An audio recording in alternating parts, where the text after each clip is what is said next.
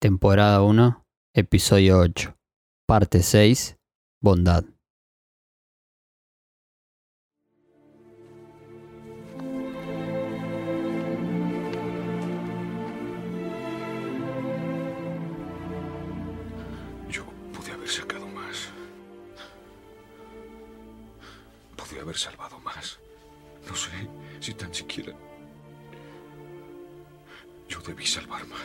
Hay aquí 1100 personas que viven gracias a usted. Mírelas. Si hubiese hecho más...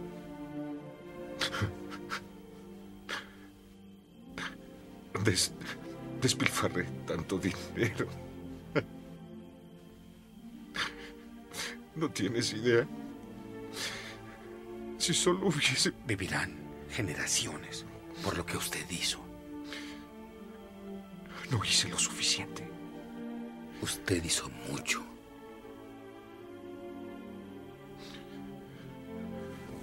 El auto. Goethe lo hubiese comprado. Porque lo conservé. Hubieran sido diez más. Diez personas más. Diez personas.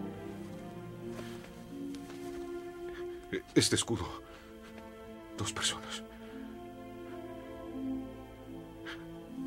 De oro. Dos personas más. Él me hubiese dado dos. Una más. Me hubiese dado una. Una más. Una persona más. Una persona, Esther.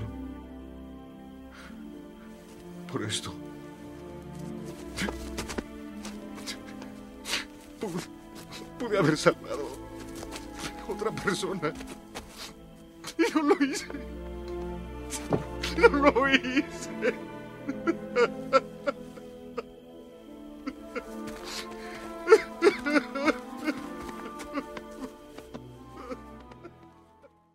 La escena que acabamos de escuchar es una parte de la impactante película ganadora del Oscar en el año 1993, La lista de Schindler.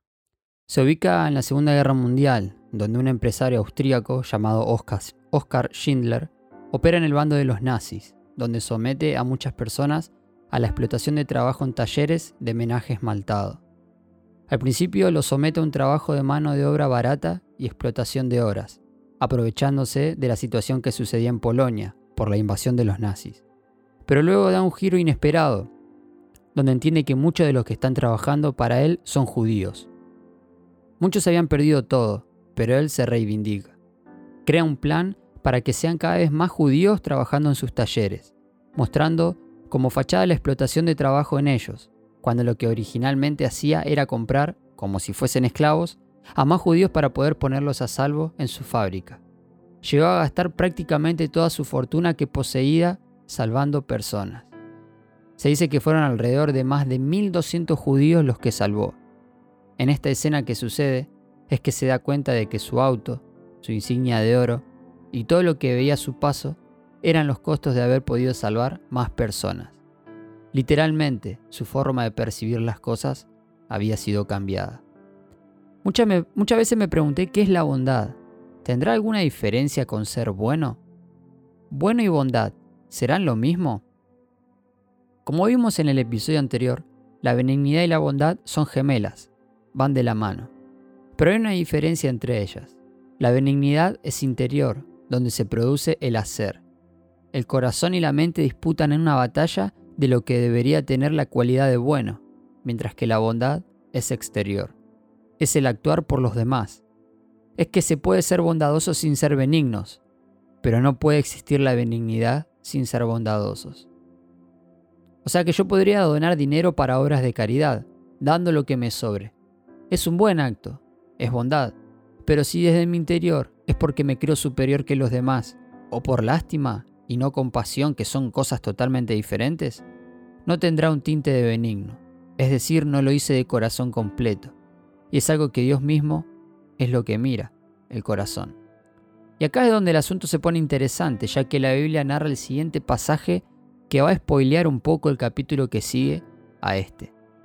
Santiago capítulo 2 versículo 18 nos revela, tú tienes fe y yo tengo obras. Muéstrame tu fe sin las obras y yo te mostraré mi fe por mis obras. Dicho en otras palabras, la fe sin obras es muerta. Interesan las obras, el dar, el ser bondadoso. Cuando solamente lo que tengo en mi interior es bueno pero no lo hago, es muerto. Quedó en la nada. Por eso no podemos ser benignos, buenos, si no ejecutamos las obras, sin ser bondadosos. Pero, ¿qué es ser bueno? Hace unos días hice una encuesta en Instagram donde se coparon muchísimos más de lo que yo había pensado, preguntando si Dios es bueno. Fueron muchas respuestas que me gustaron, algunos muy espontáneos, otros donde vivieron esa experiencia de ver a Dios obrar en sus vidas, mientras, mientras que algunos dijeron que no lo era. Hace muchos años me tocó perder una suerte de mala racha, dirán algunos. Mufado dirían otros, salado diría yo. ¿Viste esa época donde te pasa de todo? Y todo eso a una corta edad donde tuve que entender muchos procesos en silencio, donde gritaba por dentro, pero que no me permitía que mi mamá se enterara. Tenía que hacer lo mejor que podía para no ser otro problema más para ella, y entonces comenzó mi forma de ver las cosas. Tratar de dar al 100 todo lo que hacía para traerle felicidad. Pero al llegar a la adolescencia no pudo bancar mucho en mi espalda todo ese peso y decidí rebelarme de a poco. ¿Sabes por qué? Porque estaba decepcionado y desilusionado con Dios. Entendía que lo que me planteaban, mi forma de vivir realmente estaba haciendo todo mal, que eran pecado y que eso ofendía a Dios. Pero claro, me hablaban de un Dios de perdón, de algo que yo hacía, pero nunca sentí que Dios me había pedido disculpas de haber llevado a mi papá a tan temprana edad. Decían que él mismo te consolaba o que lo hacía para los que estaban tristes.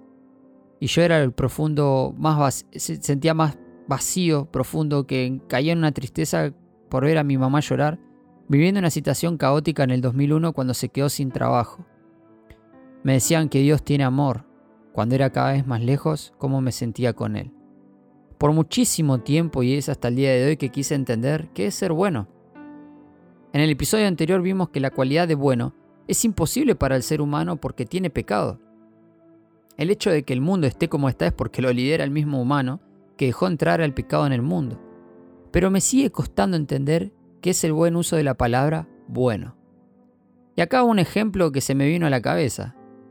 Nosotros elegimos, elegimos una carrera universitaria, un trabajo que creemos acorde y que vemos como bueno de antemano, que consideramos que lo bueno va a suceder allí. Pero obviamente si le pregunto a otra persona si lo que para mí es bueno, sin lugar a dudas para la otra persona no puede serlo. Es más, considera que otra carrera en la que él es hábil es buena y no nuestra opción. Entonces se limita a los gustos de las personas. Por lo tanto es relativo. Además de entender que hace 10 años un producto tecnológico como una computadora, donde gastáramos un dineral importante, para nosotros era lo mejor que nos pasó y consideramos que esa PC en ese tiempo es bueno poder tenerlo. Hoy después de 10 años entendemos que frente al gran avance de la electrónica, no nos serviría literalmente para nada esa computadora. hoy se entiende que una buena PC es lo que hoy entenderíamos como buena PC. Pero apostaría que dentro de 10 años, lo que para nosotros hoy es una buena PC, quedaría en la nada lo que hoy pensáramos que es bueno. Entonces, frente a los años podemos decir con certeza que lo que veo como bueno, lo que veo como bueno, puede no serlo. Y es ahí cuando comienza la trampa. Si leemos Génesis, Génesis capítulo 1, nos vamos a dar cuenta que la creación de Dios sí fue buena. ¿Por qué? Porque no quedó, no quedó obsoleta al pasar los años, ni tampoco es relativa, sino absoluta. Es perfecta. Y ahí entra el concepto de bueno.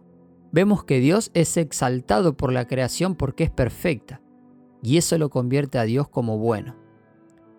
Vemos en otro pasaje muy conocido en Mateo capítulo 10 versículo 17 donde Jesús, donde a Jesús, perdón, se le acerca un joven rico que comienza su charla diciéndole maestro bueno, a lo que Jesús inmediatamente lo desafía, preguntándole ¿por qué me llamas bueno? Ninguno hay bueno, solo Dios.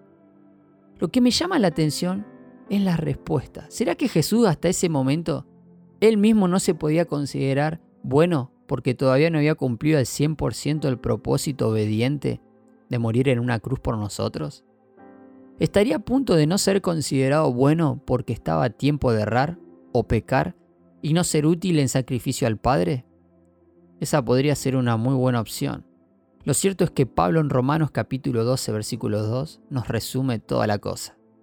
Le da una apertura y un final a este tema, solamente con una oración, que es la siguiente. La voluntad de Dios es buena, agradable y perfecta. O sea que reúne estas tres cosas. Es imposible que seamos buenos como cualidad, pero podemos estimar a ser bondadosos. Y entendemos que la paciencia es el amor sufrido. La benignidad es el amor que se compadece por el otro. Y la bondad es el amor que trabaja por el otro. Un autor nos ayuda a entender esto.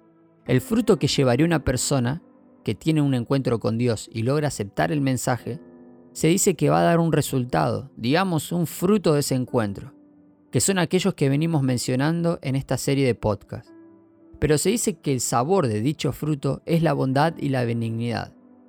Un fruto puede ser muy maduro por fuera, tener a simple vista todas las cualidades hermosas y detalladas, pero cuando lo pruebo y no tiene el sabor que esperaba, no tiene sentido alguno haber probado ese fruto. Es una mala experiencia para el que lo probó y ojo, hasta quizás definitivo para otros no querer probar eso. Finalmente la prueba mayor de consideración en este episodio es la charla que tiene Jesús con una persona que sabía mucho, mucho de la ley. Acordate que un judío tiene aproximadamente 600 mandamientos. Por eso constantemente le preguntaban a Jesús cuál era el más importante. Imagínate en un día haber cumplido 450 mandamientos, pero estar en falta con solo uno ya te hace perder todo el sacrificio que puede haber hecho. Este judío le pregunta a Jesús cómo hacía para alcanzar la vida eterna. Y Jesús fue muy sabio al preguntarle a él cómo lo era, si era considerado un maestro de la ley. Pero no se quedó ahí, sino que le pregunta a esta persona, ¿quién es mi prójimo? Luego de haberle contestado él mismo, amar a su prójimo como a sí mismo, y acá vamos al grano y a lo espectacular. Jesús le cuenta una historia. Un hombre descendiendo desde Jerusalén a Jericó, de una ciudad a otra, y a esta persona le salen unos ladrones en este camino para robarle todo lo que tenía y golpearlo hasta dejarlo moribundo en el camino. En ese escenario pasó un sacerdote y lo vio y siguió de largo. A lo que un levita, que eran los encargados de la adoración en el templo, lo vio y también siguió de largo. Pero un buen samaritano, recordá el concepto de bueno, que era considerado una abominación para ellos, fue quien tuvo compasión por el moribundo. Lo cargó y lo llevó a un alojamiento y pidió que lo curaran, que le dieran reposo hasta que se recuperara. Y que eso sí iba a recurrir en más gastos, que lo dieran por hecho, que cuando él terminara este proceso de recuperación, él les iba a pagar lo que le debía, que lo anoten en su cuenta. Jesús le pregunta quién es el prójimo en esta historia. Obviamente el judío contestó que el samaritano, a lo que Jesús remata, anda y hace lo mismo. Quizá esta historia la conoces de memoria, pero se omiten varios detalles que no alcanzamos a ver detenidamente. Esta persona, que desciende de Jerusalén a Jericó, era un judío que iba hacia otra ciudad. Jericó era una ciudad destructiva y pagana en el Antiguo Testamento, mientras que Jerusalén era la capital del pueblo escogido por Dios entonces te das cuenta que lo que era escogido por Dios iba en pérdida, iba a irse a lo que en realidad iba a ser su destino peor. Los ladrones son considerados aquellos que tienen como un lema, lo que vos tenés me pertenece. Si hace falta pelear por eso, lo voy a hacer, incluso hasta matarte. Es un pensamiento que hoy en día es muy latente, por las personas que roban, por las personas que mienten, por las personas que se apoderan de cosas de otras personas sin ni siquiera ejercer violencia, sino que roban con guantes blancos. El sacerdote y el levita no son considerados malos por seguir de largo, sino que hicieron lo que creían correcto. ¿Por qué me vas a decir? ¿Por qué pensás que hicieron lo correcto si en realidad siguieron de largo? Recordad que el sacerdote debía descansar el sábado, que era considerado el sabbat. Así una persona que esté tirada y agonizando debía obedecer el mandamiento porque consideraban que eso era más importante o sea, bueno. Mientras que el levita no tenía para nada permitido tocar algo impuro, entre ellos una persona muerta. No siguieron de largo porque se dieron por aludidos, sino que para ellos era más importante fallar a la ley que tener compasión a otros por eso. A lo que nos da por entender que este modelo de pensamiento es el de lo que yo tengo es mío. Me tengo que preocupar primero por mis cosas y luego pensar en los demás. Totalmente el individualismo. Pero acá viene lo más emocionante. Recordad que esta historia es el buen samaritano. ¿Recordad la historia del principio de Oscar Schindler? Dijimos que gastó, que gastó toda su fortuna para ayudar a los demás. Hasta puso su vida en juego. ¿Por qué? Porque la visión es distinta. Es el modelo de lo que tengo es tuyo, si puede resultarte de ayuda. Dicho de otra manera, no me pertenece, porque todo le pertenece a Dios, y yo tengo que ser un buen administrador de eso. Es imposible ser bondadoso si no lo veo con la visión de Dios. Como dijo Salomón, todo es vanidad. Cuando logremos morir y partir de este mundo no nos vamos a poder llevar nada de acá. Despojarse de todo lo que tenemos en beneficio a los demás, porque es lo que va a dar a conocer el verdadero, sabor del fruto para que conozcan a Dios verdaderamente.